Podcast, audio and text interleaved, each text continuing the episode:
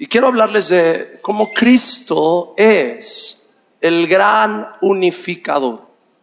¿Puedes decir conmigo, Cristo, es el gran, unificador. Y quiero empezar con unos párrafos que saqué de un libro que les recomiendo, si no lo han leído, es extraordinario, que se llama El costo del discipulado, de un teólogo alemán llamado Dietrich Bonhoeffer. Y quiero leerles este párrafo para empezar. Dice, hemos aprendido que en las relaciones más íntimas que tenemos en la vida, nuestra relación con nuestro padre y madre, hermanos y hermanas, cónyuge y comunidad, las relaciones directas son imposibles. Desde la venida de Cristo, sus seguidores no tienen más realidades inmediatas propias ni en las relaciones familiares, ni en la relación con su nación, ni en las relaciones formadas en el proceso de la vida. Yo sé que lo que estoy leyendo puede sonar un poco extraño. A ver, espérame tantito. ¿Cómo es que no podemos tener relaciones directas con gente alrededor de nosotros? ¿A qué te refieres? Déjenme explicarles. Dice, no hay camino directo entre una persona y otra.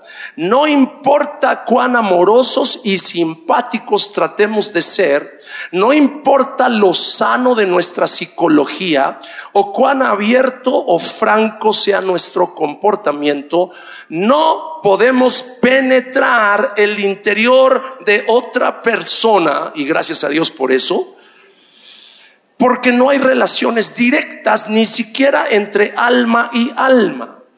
El que piensa que puede tener una relación directa con otra persona y conectar alma con alma, empieza a meterse en un camino muy peligroso, porque no hay manera en la que tú puedas penetrar el interior de otro ser humano. Dios puso resguardos en el espíritu, en el alma, en la mente de una persona, y tú y yo solamente vamos a poder disfrutar de la comunión y de la relación con otras personas siempre y cuando haya un mediador entre nosotros y ellos. Y ya saben quién es ese mediador. Cristo es el gran unificador, el gran mediador. Y quiero decirte esto. Cristo es el mediador entre nosotros y solamente podemos estar en contacto con nuestros vecinos a través de él. Cristo es el mediador entre mi esposa y yo. Y gracias a Dios que tenemos en el matrimonio un mediador. ¿Y cuántos esposos sufridos dicen amén? Gracias a Dios que tenemos un mediador entre los cónyuges. Cristo está en medio de mi esposa y de mí. Y si yo la quiero conocer a ella como ella verdaderamente es, tengo que conocer a Cristo primero. Y si ella me quiere conocer a mí, tiene que conocer a Cristo primero. Es imposible que tú puedas sacar una conclusión de quién es la persona que está sentada junto a ti, a menos que tú te comprometas a conocer a Cristo y a través de Cristo entonces conocer a esa persona. Yo no sé si me estoy dando a entender, pero esa es solamente la introducción del mensaje. Y quiero darles un, ejemplo que creo que todos se van a identificar. Y es que el problema de, de la comunión, el problema de estar unidos. Ayer hablamos un poquito acerca de la importancia de no estar aislados, porque el que se aísla es presa fácil del enemigo, estar conectados. No es fácil estar en unidad, no es fácil estar en armonía. Estamos en comunión hasta que alguien dice algo que nos ofende. Estamos en amistad hasta que alguien dice, nos pisa los callos y ya no somos tan amigos. Tenemos tiempos preciosos en los que todo el mundo se ríe hasta que alguien dice algo fuera del lugar y entonces decimos, ah, eso ya no me gustó. Y tan fácilmente perdemos la unidad del espíritu porque ignoramos a veces que Cristo es el único mediador. Y si yo voy a seguir en relación contigo, la única forma de seguir en relación contigo es no sacar a Cristo de en medio. Y si yo saco a Cristo de en medio, se amoló el asunto. La única forma de mantener tu matrimonio fuerte es mantener a Cristo en medio y ver a tu cónyuge a través de el filtro, no filtro, el, el cristal precioso que es la presencia de Cristo entre nosotros. Entonces, sin embargo, cuando empezamos a ser separados o divididos por nuestras diferencias, la tendencia es formar grupos, formar equipos, formar clubes. Y ¿sabes cuál es el problema con los clubes? Que todos los clubes, clubes o clubs, clubes, funcionan por medio de un principio que es el principio de la exclusión. En otras palabras, si tú y yo somos del mismo club, nos ponemos la misma camiseta y eso mismo ya representa el ejercicio de un principio que es el principio de exclusión. Porque si yo me visto de rayas rojas y blancas y tú te vistes de amarillo,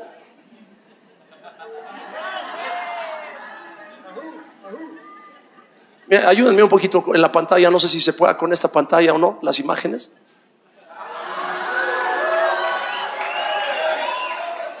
¿La sigue? A lo mejor esa no te cae bien, a lo mejor esta sí. O a lo mejor la que sigue rápido porque son varias, a lo mejor esta. Eh, perdón, perdón, perdón. La, la, anterior, la anterior, la anterior, la anterior, la anterior. Si eres de estos, eh, estamos orando por ti para que el Señor te libere. Ok. La que sigue, esa. ¿Es así? ¿La que sigue? ¿La que sigue? Eh, hace poquito, hablando de los tigres, hace poquito estaba en Monterrey ministrando y una persona me recogió en el aeropuerto y este y le di, estaba gordito también y le y le dije, "Oye, ¿tú eres rayado o eres tigre?" Y me dice, pues, "¿Qué pasó? Soy rayado." Dice, "Aunque mi mamá que dice que soy tigre para las de harina." Le digo, se nota. En fin, eh, este es el mío, Atlas, para que vean que también este, soy diverso en mis gustos, eh, etcétera. O para mis queridos amigos que les gusta el fútbol internacional, o, o para mi querido amigo Omar, ya sabía yo que, ya sabía yo que nos caíamos bien. ¿Sí? ¿Sí? ¿Boca? Muy bien. Con razón nos caemos bien. O River, etc. Entonces, en fin, hay diferentes preferencias. Pero te voy a decir algo. Cristo es el gran unificador porque Él vino y se hizo carne. Y cuando se hizo carne, y, y yo sé que mi tema no es en sí la encarnación, pero cuando se hizo carne, él en esencia se vistió de un manto de muchos colores. Se vistió de blanco con rojo, de amarillo, se vistió de azul, se vistió de dorado con un azul más oscurito y con un pequeño pumita por ahí se vistió de todos los colores que viste aquí, porque Él sabe que la única manera de identificarse con la humanidad y tomar nuestros pecados, sufrir nuestros dolores, que el castigo de nuestra paz fuera sobre Él y que por sus llagas fuese, fuésemos, fuéramos, fuésemos, chispas, bueno, una de las dos, fuéramos nosotros, fuésemos fuésemos eso mismo, fuésemos curados. La única forma, la única forma era que Él se vistiera de nuestros colores. La gran pregunta es, ¿estamos listos a hacer lo mismo con una humanidad que se está perdiendo allá afuera? ¿O estamos tan obsesionados con vestirnos de amarillo que el que se viste de rojo y blanco, ¿sabes qué? Aquí no eres bienvenido. Yo bendigo la vida de un hombre que se llamó Chuck Smith. Bueno, no sé si vive, ¿vive todavía o ya murió? Sí. Que en la década de los 60 y los 70 abrió las puertas de su iglesia a una serie de jóvenes que estaban saliendo de un movimiento de hippies, de drogas, sexo y rock and roll que llegaban a veces a la iglesia sin camisa, con el cabello largo, largo, descalzos, pero con hambre de Dios. El famoso movimiento de Jesús que hizo que mucha gente llegara a los pies de Cristo. Y este hombre, a diferencia de otros que querían que se pusieran zapatos, que se pusieran camisa, y no solo camisa, sino corbata, antes de entrar en la iglesia, Él les abrió las puertas. Y Él dijo, yo me voy a poner tu camiseta. Yo voy a abrirte mis brazos y te voy a recibir. Y a causa de eso, hoy hay cientos y miles de iglesias hoy en día en todo el mundo pastoreadas por jóvenes que salieron de ese movimiento porque Él abrió sus brazos. Y yo te digo, México está en el umbral, no solo México, muchas naciones, de un extraordinario despertar en una generación que no solamente es postmodernista, sino a veces es postcristiana y que si tú le tratas de comunicar las cosas de una forma quizás como a ti te lo dijeron, quizás no vas a conectar y necesitas decirle Dios, Espíritu Santo, dame la, la gracia y la capacidad de conectar con una generación que necesita de Jesús, pero que hablan un lenguaje diferente. Yo quiero aprender el lenguaje de ellos. Si Jesús hubiera venido y hubiera hablado en lenguajes celestiales, en lenguajes angélicos, ¿quién le hubiera entendido? Pero él, aprendió hebreo. Seguramente también hablaba arameo. Y te aseguro que también hablaba griego, porque el griego era el inglés de aquel tiempo. ¿Estamos dispuestos a aprender los idiomas de esta generación? ¿O queremos que si traen una camiseta rayada, se la quiten en la puerta y se pongan la amarilla, porque aquí todos somos americanistas. Y obviamente estoy hablando en términos de nuestras preferencias. Efesios capítulo 3, versos 2, verso 12 la nueva traducción viviente dice, gracias a Cristo y a nuestra fe en Él, podemos entrar en la presencia de Dios con toda libertad y confianza. Gloria a Dios por la gracia derramada en la cruz del Calvario, la sangre que Él derramó allí para abrirnos la puerta, abrirnos el camino. Gracias a Cristo, di conmigo, gracias a Cristo y a nuestra fe en Él Podemos entrar en la presencia de Dios y no solo entramos en la presencia, sino lo hacemos, como dice ahí, con toda libertad y toda confianza. Sabes, Jesús abrió sus brazos para recibirnos a nosotros. Una de las escrituras que más me gusta en todo el Nuevo Testamento, me voy a brincar un poquito los que están siguiendo las escrituras, es eh, como a la mitad de las que les envié, Romanos capítulo 5, verso 8. Romanos capítulo 5, verso 8. Dice, pero Dios mostró el gran amor que nos tiene al enviar a Cristo a morir por nosotros cuando todavía éramos pecadores. Me encanta esa parte final. Dice, cuando todavía éramos pecadores. ¿Cuándo murió Cristo? Cuando todavía éramos pecadores. ¿Cuándo nos amó? Cuando todavía éramos pecadores. Y yo me temo que muchas veces estamos esperando ver que haya una mejora en el comportamiento de la gente para entonces amarles o para entonces aceptarles.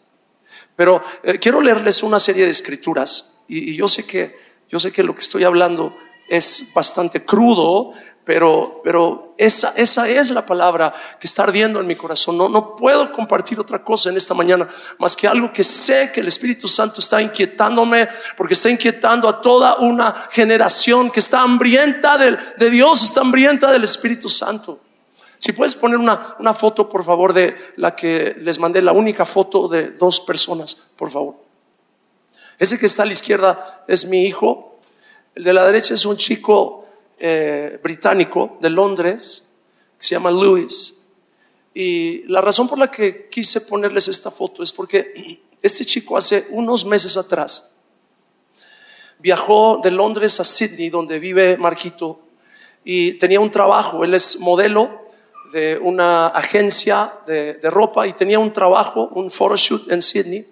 Y ahí estaba trabajando esa semana y conocía a una chica australiana que trabajaba en una tienda de ropa frente a la tienda de ropa donde mi hijo trabajaba en aquel entonces, en un centro comercial. Entonces mi hijo conocía a esta chica porque en sus breaks salían y conversaban. Y un día este muchacho estaba visitando a, a esta amiga de Marquito y él empezó a conversar con él. Y para hacer la historia larga, corta, él empezó a hablarle de Jesús y él empezó a compartir y fueron a tomar café. Y le empezó a hablar acerca de cómo su propia vida había sido transformada por la gracia de Dios. Y le empezó a platicar de, su propio testimonio. ¿Sabes una cosa? No hay cosa más poderosa que Dios te haya dado para alcanzar a otras personas que tu testimonio personal. Si no sabes mucha teología, a lo mejor a lo mejor no, nunca vas a tener toda la increíble capacidad teológica de tu pastor, pero tienes tu testimonio. A lo mejor eres como el Gadareno. A lo mejor el Señor te liberó de quién sabe cuántos demonios. ¿Y no se acuerdan qué pasó con el Gadareno? El Gadareno quería ir con Jesús, quería ser uno de los discípulos que andaba con él. Jesús le dijo, no, Ve y cuéntales lo que Dios ha hecho en tu vida. ¿Cuál escuela de discipulado? ¿Cuál escuela bíblica? ¿Cuál, cuál encuentro o cómo se llaman los procesos de liberación, de sanidad interior que tenemos en las iglesias? Jesús lo mandó derechito a que fuera a predicar a su, eh, a su, a su no a su iglesia, a su pueblo, a su comunidad. ¿Sabes por qué? Porque él tenía fresquita la experiencia gloriosa de la salvación en Cristo Jesús. Y eso era lo que tenía que compartir. Tú tienes un testimonio tremendo. Entonces Marquito empieza a compartirle su testimonio a este chico. Y pasaron varios días. Finalmente, un día, después de, después de varias semanas, este chico le dijo, ¿sabes qué? Yo necesito tomar una decisión. Y me voy a quedar aquí en esta ciudad. Ya hablé a mi trabajo en Londres, a la agencia de, modelaje donde trabajaba. Y ya les dije que si tienen más trabajo, que me lo manden acá y acá lo voy a, ah, voy a seguir trabajando con ellos. Pero si no tienen más trabajo, eh, que ni modo, no puedo regresar en este momento porque necesito explorar algo que es demasiado importante y me necesito quedar aquí en esta ciudad. ¿Sabes a qué se refería? Se refería a este mensaje glorioso que mi hijo le estaba compartiendo. Se refería a poder conocer el porqué de su vida, el porqué de su existencia, para qué nació, para qué está aquí en la tierra. ¿Y sabes lo que me impactó tanto de, sus palabras? Y no sé si me impactó o me entristeció, pero él le dijo, este chico, Luis, le dijo a Marquito, ¿por qué nadie me había hablado este mensaje antes. Tiene 27 años. Vivimos en un mundo que no es solo postmodernista, sino postcristiano. Y muchas veces asumimos que toda la gente ya conoce quién es Cristo y que simplemente no vienen a la iglesia porque son unos tercos, unos necios, porque no se quieren acercar al Señor, porque son unos paganos, son unos cochinos. Y ya cuando, cuando les caiga el 20, entonces vendrán a la iglesia. No, mis hermanos, muchas veces no vienen porque no tienen ni la menor idea de lo que disfrutamos aquí adentro no tienen ni la menor idea de la gracia, de la misericordia, de la paz, del amor que pueden recibir de los brazos de hombres y mujeres que estaban igual o peor que ellos, pero que ahora los pueden abrazar y decir, este es el amor, esta es la gracia, este es el favor de un Dios que nos ha salvado y que nos amó antes de que fuéramos amables. Y sí, es un mensaje desafiante. Es un mensaje para que volvamos a abrir nuestro corazón ¿Te acuerdas de las locuras que hacías cuando estabas recién convertido? El otro día estábamos hablando, Carla y yo, de una vez, recién casados, metimos a un homeless en la casa, un, eh, ¿cómo se dice homeless? Un indigente, a un indigente en la casa. Ahí nos lo encontramos por la colonia Joco y lo llevé a la casa y lo metimos en, en la tina y le ayudé a quitarse su ropa, no solo apestosa, sino la tenía pegada de las costras de mugre que traía. Y, ahí sentado en la tina, yo le estaba restregando la espalda y, tratando de, hablarle de Jesús. Y darle ropa, darle comida. Y después, obviamente, lo llevamos a un centro de, a un refugio, un albergue, porque obviamente nosotros ni teníamos idea de cómo hacerlo.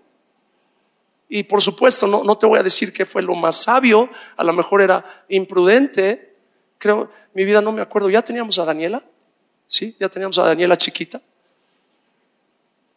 Sí, quizás fue imprudente, pero nunca me voy a arrepentir de la, de la locura que nos hacía abrirle la puerta a alguien que todo el mundo decía, este hay que tirarlo a la basura porque ya no sirve. Mis hermanos, yo creo que Dios está abriendo nuestros ojos para la más grande oportunidad, para la más grande cosecha de almas que hemos visto en la historia de este país y de este continente. Pero necesitamos estar dispuestos, necesitamos arriesgarnos, necesitamos a... ¿Y, sabes qué es lo primero que tenemos que arriesgarnos? Al que dirán, a los comentarios de otra gente. Te voy a explicar por qué. Vayan conmigo rapidísimo, me quedan pocos minutos, vayan conmigo rápido. Mateo 9, del 9 al 13.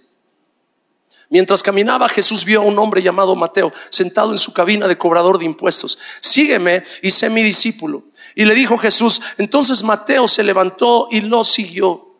Más tarde Mateo invitó a Jesús y a sus discípulos a una cena en su casa, junto con muchos cobradores de impuestos y otros pecadores de mala fama. Resulta que hay pecadores de mala fama y pecadores de buena fama. Bueno, vaya que sí los hay. No mires a tu alrededor, pero sí los hay. Verso 11, cuando los fariseos vieron esto, preguntaron a los discípulos, ¿por qué su maestro come con semejante escoria? Mis hermanos, si hay algo dentro de nosotros todavía que nos hace pensar que los pecadores son escoria, en otras palabras, algo sucio, algo indeseable. Quizás no hemos recibido la revelación de lo que Jesús vino a enseñarnos. Quizás nos quedamos en el contexto del Antiguo Testamento que cuando una persona tocaba a un leproso se convertía en inmundo por una cierta cantidad de días y había que hacer una serie de rituales para purificarse. Pero en el Nuevo Testamento, si tú tocas a un leproso, el leproso se sana. Y tú no eres inmundo, tú estás lleno de vida, lleno del Espíritu Santo. ¡Oh!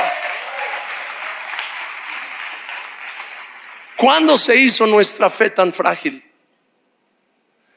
¿Cuándo se hizo nuestra postura en Cristo tan, tan frágil?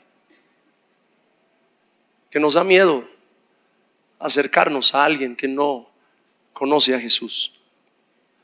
Yo la verdad estoy profundamente desafiado. Ayer hablando con el pastor Linton, hablábamos de ese tema y decía, decíamos, qué desafiante es cuando estando en el ministerio y trabajas tan duro en el ministerio y disipulas y enseñas y predicas, el 99% de tu tiempo lo pasas con gente que ya es cristiana. ¿Y a qué horas alcanzamos a los que no conocen a Jesús?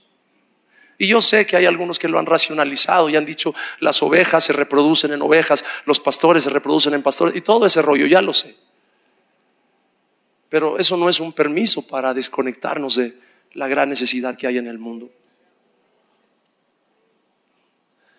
Dice en el verso número 12, cuando Jesús los oyó, les dijo, la gente sana no necesita médico, los enfermos sí. Luego añadió, ahora vayan y aprendan el significado de la siguiente escritura. Quiero que tengan compasión, no que ofrezcan sacrificios. Pues no he venido a llamar a los que se creen justos, sino a los que se saben que son pecadores. Y el problema a veces es, vuelvo a repetir y vuelvo a usar la ilustración de las camisetas, es que quizás en nuestra mente, sin darnos cuenta, hemos reducido la realidad, y estoy usando muy cuidadosamente las palabras. Hemos reducido la realidad de lo que es el reino de Dios a la camiseta que llevamos puesta. Y, la, sería tanto como decir, la realidad del fútbol en todo el mundo es el América. Espérate tantito, también están las Chivas, también está el Atlas, también está el Barcelona, también está el real. ¿Quién? ¿Quién sabe qué es eso? Pero bueno, también. No podemos reducir la realidad de lo amplio, lo increíble que es el reino de Dios al entendimiento que yo tengo, porque eso me va a hacer que la única manera en la que yo pueda tener comunión con otras personas sea si se ponen la camiseta que yo traigo puesta. Y mis hermanos, nuestro mundo se va a hacer así, mira. Chiquito, chiquito, chiquito. Jesús vino a establecer un nuevo orden social. Por eso Jesús es un héroe para los, no solamente para los cristianos, sino para los socialistas, para los revolucionarios. No creen que es el Hijo de Dios, pero sigue siendo un héroe. Porque Él vino a traer una revolución social.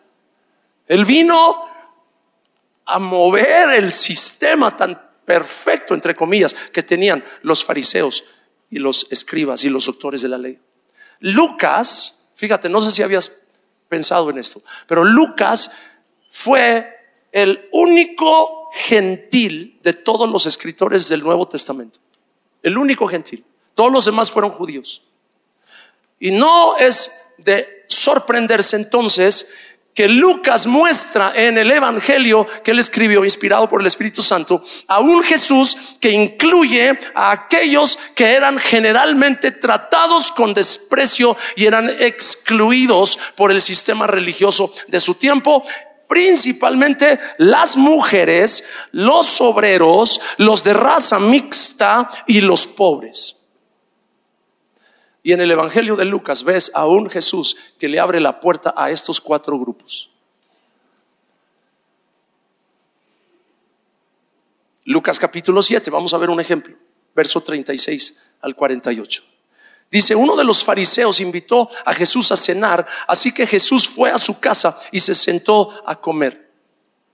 Cuando cierta mujer de mala vida, que vivía en la ciudad se enteró de que Jesús estaba comiendo allí, llevó un hermoso frasco de alabastro lleno de un costoso perfume. Y no me queda mucho tiempo, pero como una imagen vale más que mil palabras, dice el dicho.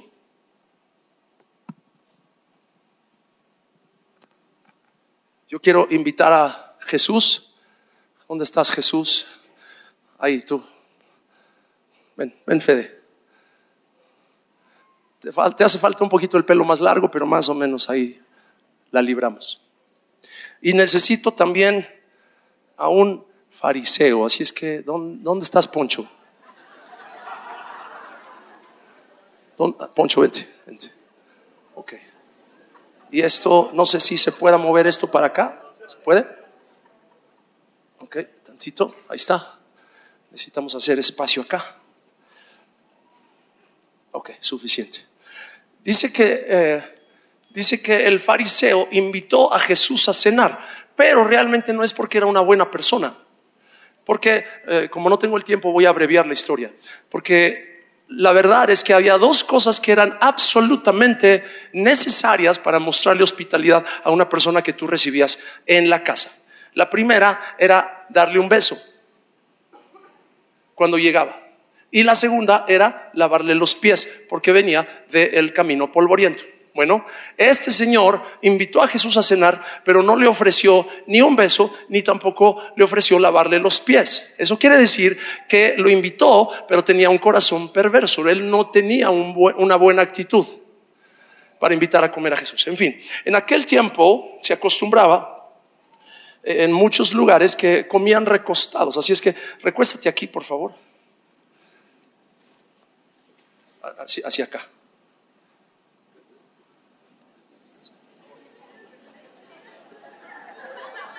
Así. Ahí está. ¿Puedes echarte un poquito para acá? Ok, ahí está. Y invitó, invitó a Jesús y Jesús se, no podemos decir se sentó a la mesa, sino se recostó cerca de él un poquito más acá. Vamos a imaginarnos que aquí estaba la comida, y ahí estaban agarrando comida y están conversando. Y dice la escritura que estaban allí comiendo cuando cierta mujer de mala vida, y como no quiero que nadie se ofenda, yo voy a representar a la mujer de la mala vida. Cierta mujer de la mala vida que vivía en la ciudad se enteró de que Jesús estaba comiendo ahí llevó un hermoso frasco de alabastro. Pues no, no encontré uno de alabastro, pero bueno, este es un, uno de mis lociones, así es que bueno, me la traje. Llevó un hermoso frasco de alabastro lleno de un costoso perfume, ni tanto, pero bueno, sirve. Y verso 38 dice, llorando se arrodilló detrás de él a sus pies. ¿Sabes por qué les pedí que se acostaran ahí? Porque seguramente esta mujer entró muy sigilosamente sin que nadie la viera. O a lo mejor sí la vieron los sirvientes de Simón y no dijeron nada. ¿Quién sabe por qué no diría nada? A lo mejor ya la conocían. A lo mejor iba por ahí seguido. Pero en fin, ahí dejemos. Esta mujer entra y, y se postra detrás de Jesús. Ellos estaban allá, ustedes en su asunto, comiendo. Y dice que con sus lágrimas me, me prestan tantita agua, una, una botella de agua. Gracias, gracias. Es que como yo no estudié arte dramático, no puedo llorar así cuando quiero.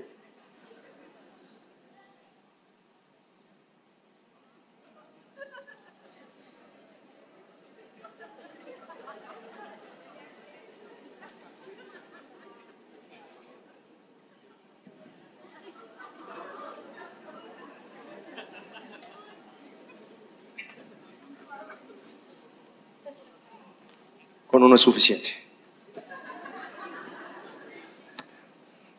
Gracias a Dios que te bañaste hoy, Fede.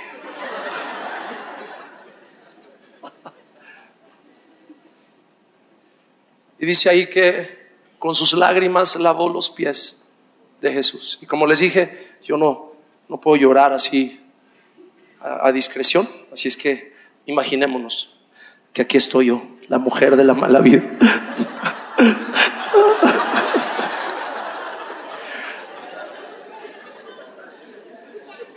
Estaba mojando sus pies con sus lágrimas.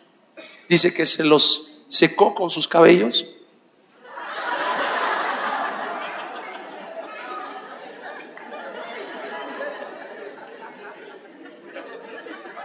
Nunca te vas a olvidar de este mensaje.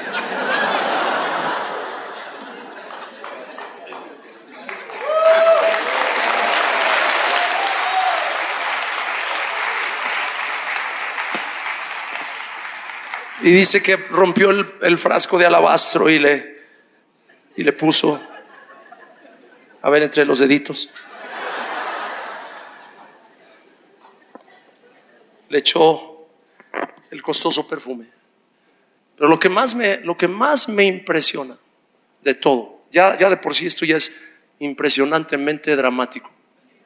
Lo que más me impresiona de todo es que dice allí en el verso número 38. Dice, llorando, se arrodilló detrás de él a sus pies, sus lágrimas cayeron sobre los pies de Jesús, ella lo secó con sus cabellos y no cesaba de besarle los pies.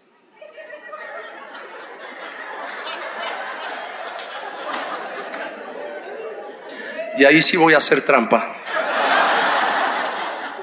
Voy a poner mi mano aquí. Pero dice que no cesaba de besarle.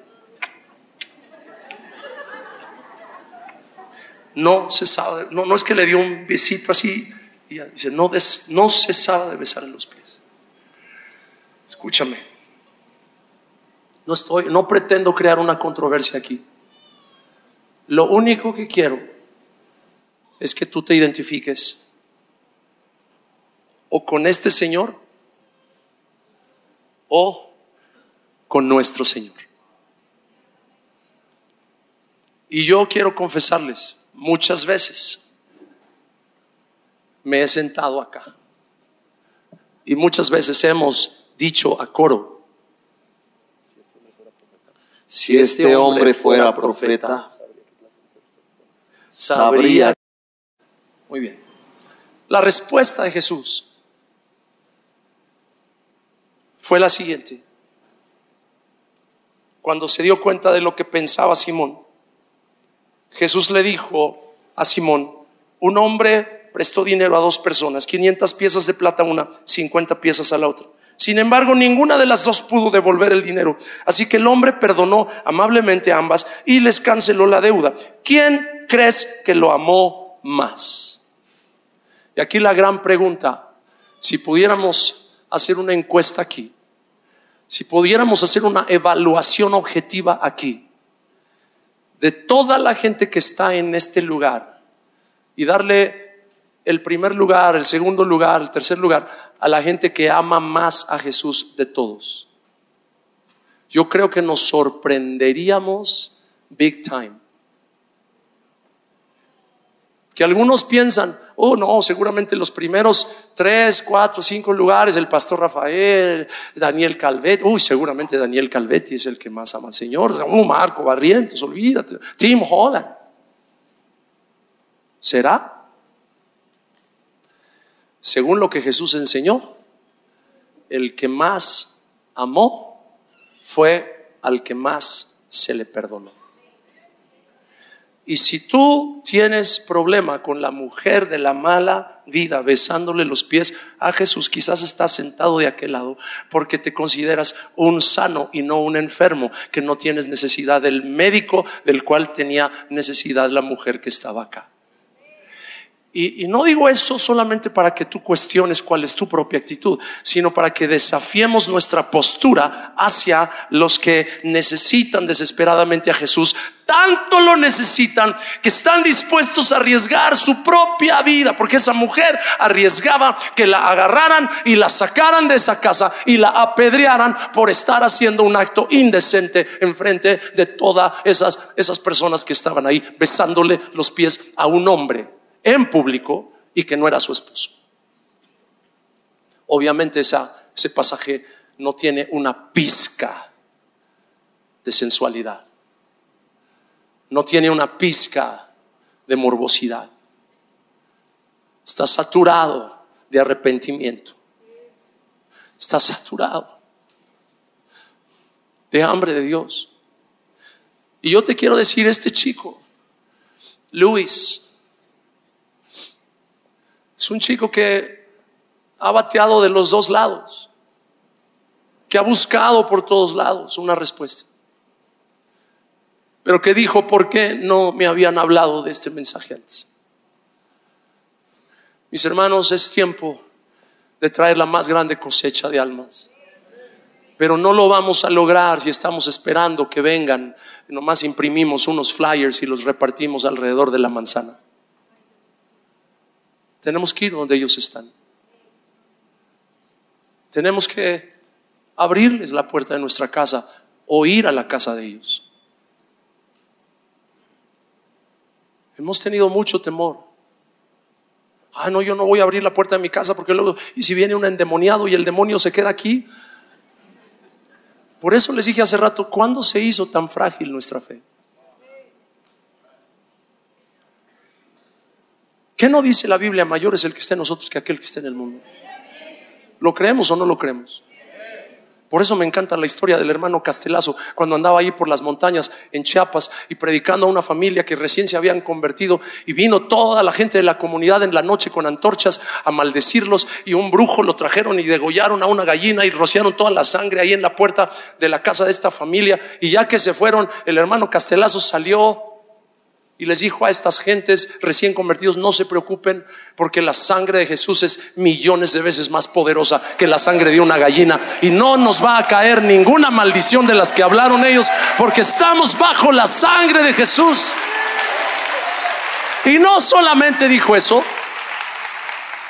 no solamente dijo eso, acto seguido, Él les dijo a estos hermanos que eran muy pobres, Aparte, la Biblia dice que por medio de la oración y por medio de la acción de gracias, todas las cosas son limpiadas. Y agarró la gallina por el pescuezo y dijo, Padre, gracias porque proveíste ya para el caldo de pollo de mañana. Y se metió con la gallina y la cocinaron.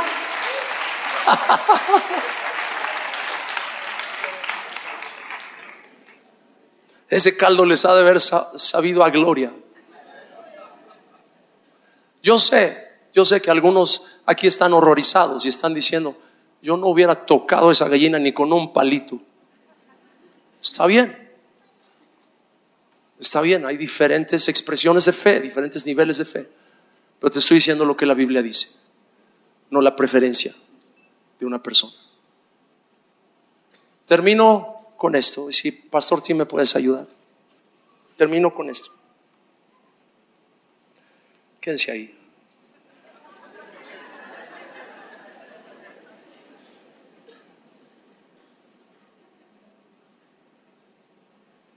Jesús rompió la barrera ceremonial y dio acceso a la gente que ofendía las sensibilidades de los religiosos.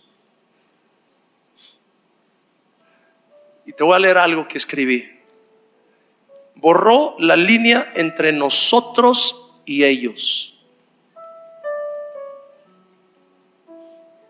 Sabes, en México ha hecho tanto daño ¿Eres evangélico o eres católico? ¿Qué importa?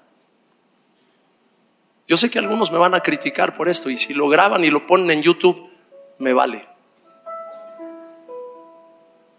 Pero ¿qué importa si eres chiva o eres americanista?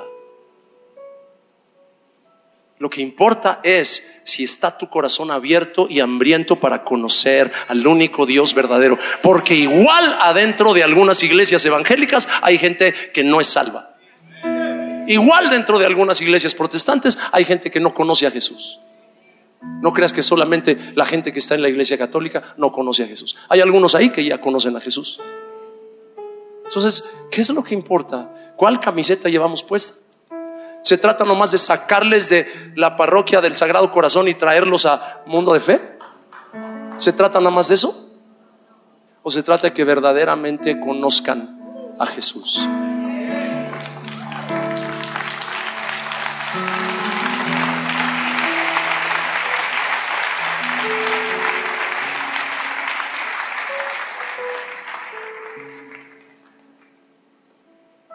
La valencia positiva de nosotros y la valencia negativa de ellos ha sido la base durante muchos siglos para estigmatizar a la gente.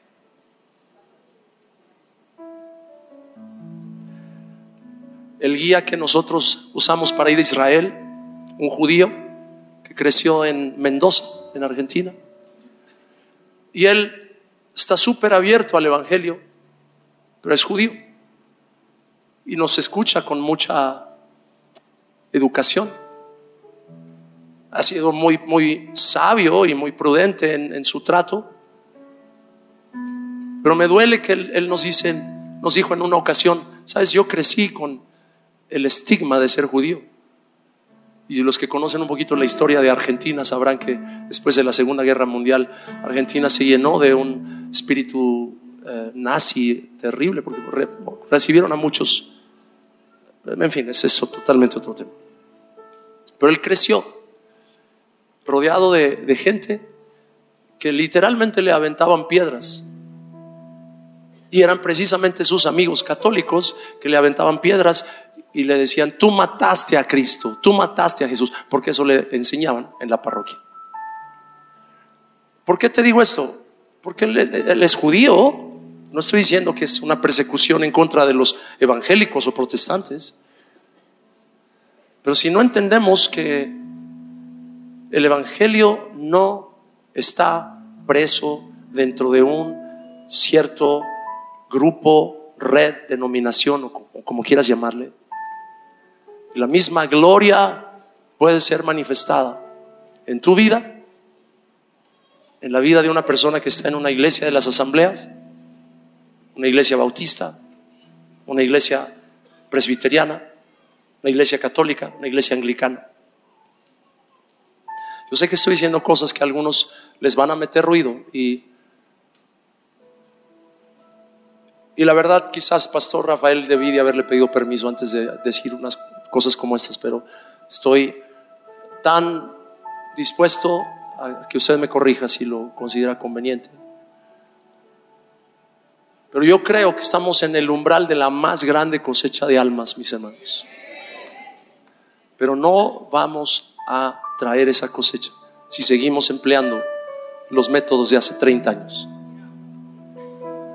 Necesitamos abrir nuestra mente y abrir nuestro corazón y pedirle a Jesús que nos muestre cómo podemos conectar.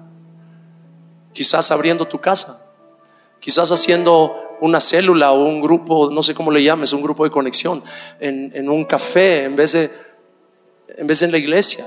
No sé, ir donde está la gente, conectar donde ellos están. Si un amigo te invita a un partido de fútbol, ve con él. Sí, van a estar gritando barbaridad y media los que están alrededor tuyo. Igual, no importa. A mí me invitaron a ver un partido del Boca y mi amigo que me invitó, yo estaba todo el tiempo preguntando porque no entendía las canciones. ¿Qué dicen? ¿Qué dicen? Dice, no, no, no quiere saber qué dicen, no quiere saber qué dicen. Pero igual, ahí estaba, interactuando con gente que quizás nunca podrían, nunca pondrían un pie en la iglesia por sus prejuicios. Pero si ellos no vienen, yo voy. ¿Cuántos dicen, Señor, heme aquí? Envíame a mí. Ponte de pie, dale un aplauso al Señor. Ahora sí, ponte de pie. Heme aquí, yo iré, Señor. Heme aquí, yo iré, Señor. Envíame a mí que dispuesto estoy. Llevaré tu gloria a las naciones. Vamos, dilo.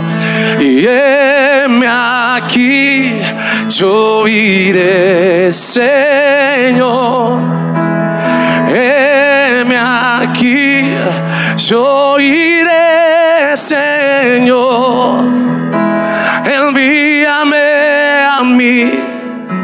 que dispuesto estoy.